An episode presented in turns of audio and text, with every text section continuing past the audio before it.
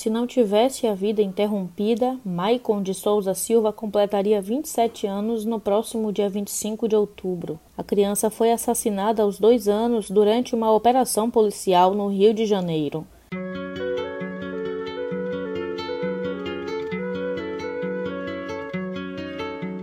Começa agora o quinto episódio do programa Vozes e Reivindicações. Me chamo Camila Fiuza e esse é o podcast da Justiça Global, uma organização que atua na defesa e promoção dos direitos humanos. Para saber mais, acesse o site global.org.br. Vamos conversar com José Luiz Faria da Silva, pai do Maicon. Ele é conhecido como Zé Luiz. Olá, Zé. Queremos te agradecer por ter aceitado o nosso convite e estar participando desse podcast. Boa, é, boa noite para todos, né? É, todos e todos da Justiça Global, do, da Camila, que me convidou para me fazer esse podcast, né? Para poder a gente participar e mostrar a, a situação do Michael e a situação do Rio de Janeiro, né? É, quero agradecer a todos vocês, obrigado pelo convite. Zé Luiz, antes de tudo, gostaria que você se apresentasse aos nossos ouvintes, falasse um pouco sobre a sua trajetória de vida e como conheceu a Penha, a mãe do Maicon. Nasci e fui criado ali na rua Avenida Tenente Rebelo, ao lado aqui da favela, né? Um conjunto que há anos tem ali, deve ter uns 70 anos de construção aquele conjunto. Eu fui nascido e criado lá, onde passei a maior parte da minha infância lá e foi lá que eu fui criado.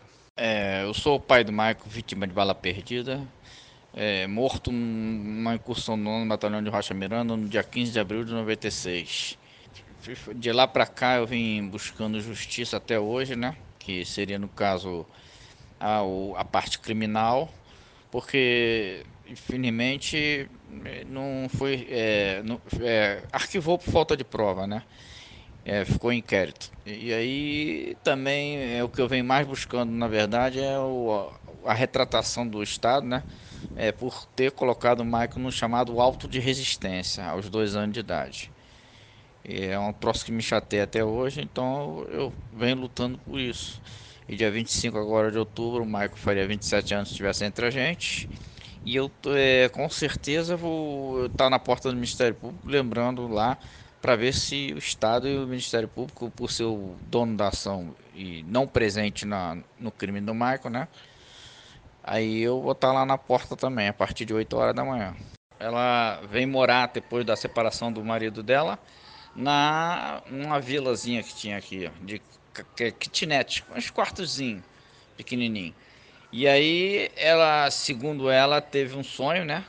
que ia conhecer uma pessoa que sou eu, no caso é casado, foi casado, tenho duas filhas, uma do coração e uma do casamento. Que é, eu tenho uma filha de um casamento e uma de coração, de uma pessoa que eu vivi um tempinho. E aí a Penha falou para a comadre que pô, teve um sonho assim e tal, e de repente do nada apareceu lá e a coisa aconteceu, né? E eu precisava de uma pessoa para tomar conta da minha mãe que estava doente e aí a Penha, no caso, ela foi a, a responsabilidade de, de tomar conta, dar banho na minha mãe e tal, essas coisas. Por isso que eu sou grato até hoje a ela. E quando eu conheci ela, estava grávida do filho dela e minha mãe também tinha preocupação, conversou com ela e falou comigo sobre registrar o Michael. Apesar de não ser meu filho, mas eh, não tinha esse, esse negócio com a minha mãe nem comigo. E quando o Michael veio a nascer, eu registrei com o maior carinho, criei. A gente saía para rua brincar, apanhar flor nos lugares que tem aqui no mato, que vão atrás de flor para mamãe, para manhinha e tal. Então a gente sempre saía. A mãe do Marco tinha uma certa preocupação aonde a gente ia, porque eram as únicas coisas que ela queria na vida, que ela pediu a Deus, eram esses dois filhos, né? Na verdade ela pediu um, aí depois apareceu o outro. E aí quando houve essa fatalidade, ela ficou extremamente chateada, né? Com tudo, com a vida, com Deus. E a gente até hoje vem lutando né, é, para tentar recuperar uma parte desse danos que o Estado fez. Né? E o Estado nunca foi presente na vida da gente, então eu acho que é por aí. Essa pergunta, como nós conhecemos, num quartinho de 2 de dois metros por 3, muito pequeno. Hoje, graças a Deus, ela mora numa casa boa, né? Mas ela estava pensando até ir para a ponte de Colho Neto que hoje ela não pode ir porque a ponte de Colho Neto, o BRT acabou com a ponte de Colho Neto, então ela não tem mais esse espaço, mas também não precisa mais disso, graças a Deus. Então acho que é assim que a gente começou a nossa vida junto. Zé, na matéria que a gente fez para o nosso site, tem algumas fotografias que você nos enviou. E tem uma foto que vocês estão no aniversário do Maicon, em outra vocês estão é, passeando de, uma, de bicicleta e tem uma outra fotografia na frente de casa. Você gostaria de falar sobre essas memórias? O Michael naquela época estava fazendo seu aniversário de um ano, né? Aliás, o único aniversário que nós é, podemos fazer, porque viemos se mudar para favela e as coisas começaram a mudar, né? Mas era aniversário de um aninho dele. Ah, e a foto do, da bicicleta é eu, o Michael e, e o irmão do o Renan, irmão do Michael. É, e do aniversário também ele está presente lá, o irmão lá, tá? Com certeza. É, então, essas fotos aí, o Maico só, infelizmente, deve ter umas três ou quatro fotos só, porque a gente não tinha na época celular, não tinha essas coisas, né? Só dependia dos outros para tirar foto do Maico. E a única lembrança do Maico seria essas fotos que eu mostro aí diante do, do, dos fatos que houve com a gente. O Maico teria assim um ano, três meses, quatro meses por aí. É, foi aqui que começou a história, né? Próxima fatalidade, a coisa de 15 metros foi justamente nesse quintal aí que eu estava lavando a bicicleta. E essa que está ao lado aí é a sobrinha da Penha, filha da irmã dela. E o Maico e eu e ela. O Renan no momento acho que estava no colégio. E aí eu, é, como é que se diz?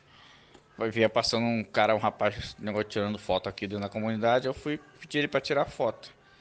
Aliás, ele tirou aquela da bicicleta, essa daí, e tem uma outra foto que está aqui, que não está aí nesse, no quadro que eu te mandei, nas fotos. Mas tem uma outra foto que era ele que tirou.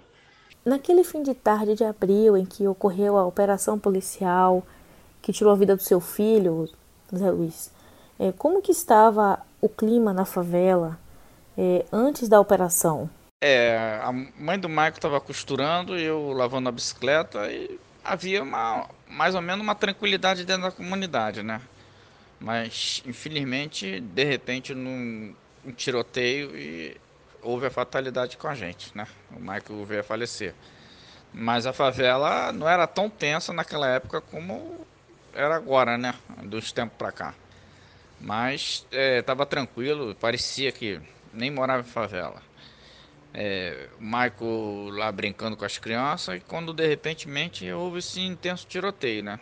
É, infelizmente, é, há muito tempo, há um bom tempo não tem essas operações, mas logo quando a gente chegou, é, com certeza haveria operação uma atrás da outra, tiroteio, fogo, fogos, tiro e a preocupação grande com, com a Penha comigo, com ela, com as crianças. A gente sempre teve essa, esse tipo de preocupação. E depois da fatalidade, então, com o Maico, foi pior ainda, que a gente ficou mais apreensivo um com o outro, onde vai, onde vai, onde está era tiro, bomba toda hora, todo dia, era insucessivamente. Agora, depois desse decreto, que deu uma melhorada, mas o estado de nervo da mãe do Marco foi embora, desde 2001 para cá ela se trata de psiquiatra, e eu também da pressão, então quer dizer, eu acho que só prejudicou a gente. A pressão, nossa, entendeu? Acabou piorando. As balas que mataram Michael e as que atingiram outra criança que brincavam com ele jamais foram objeto de perícia durante as investigações do caso. E desde que o seu filho foi assassinado, Zé, você protesta em frente ao Ministério Público. O que, que o Estado fez até agora e o que deve ser feito para reparar o dano sofrido pela família do Michael? Claramente que durante esses 24 anos o Estado não fez nada, vírgula vezes nada.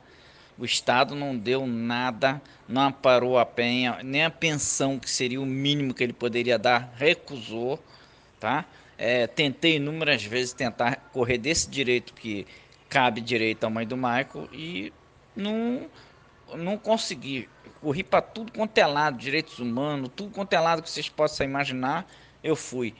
E as pessoas, é, não, o governo do estado, no caso, não se fez o retratamento que é dever e obrigação do, do, do estado, é a pensão da mãe do Michael.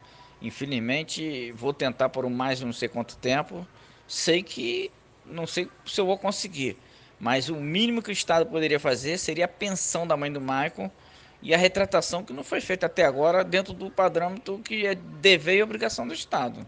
O Estado do Rio de Janeiro ele deve ter pelo menos a capacidade de se retratar, um documento oficial, é, se retratar o absurdo que foi o caso do Michael, né? entrar uma criança no alto de resistência aos dois anos de idade.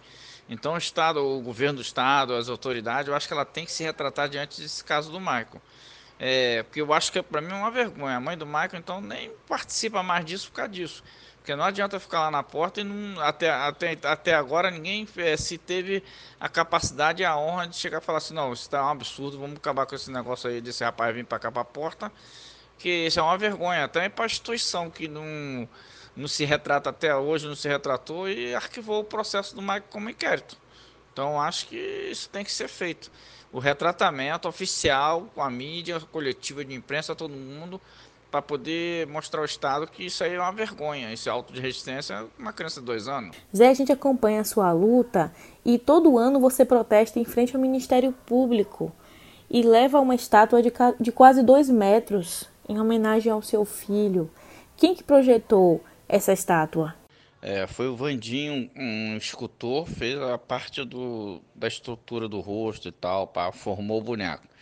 E aí eu é, passei para fazer a parte da arte, né, no caso mosaico, o coração que eu escrevi mais Mike vs Justiça, é, revesti ele de algumas balas, né, e botei algumas balas assim no tipo um buquê de flor.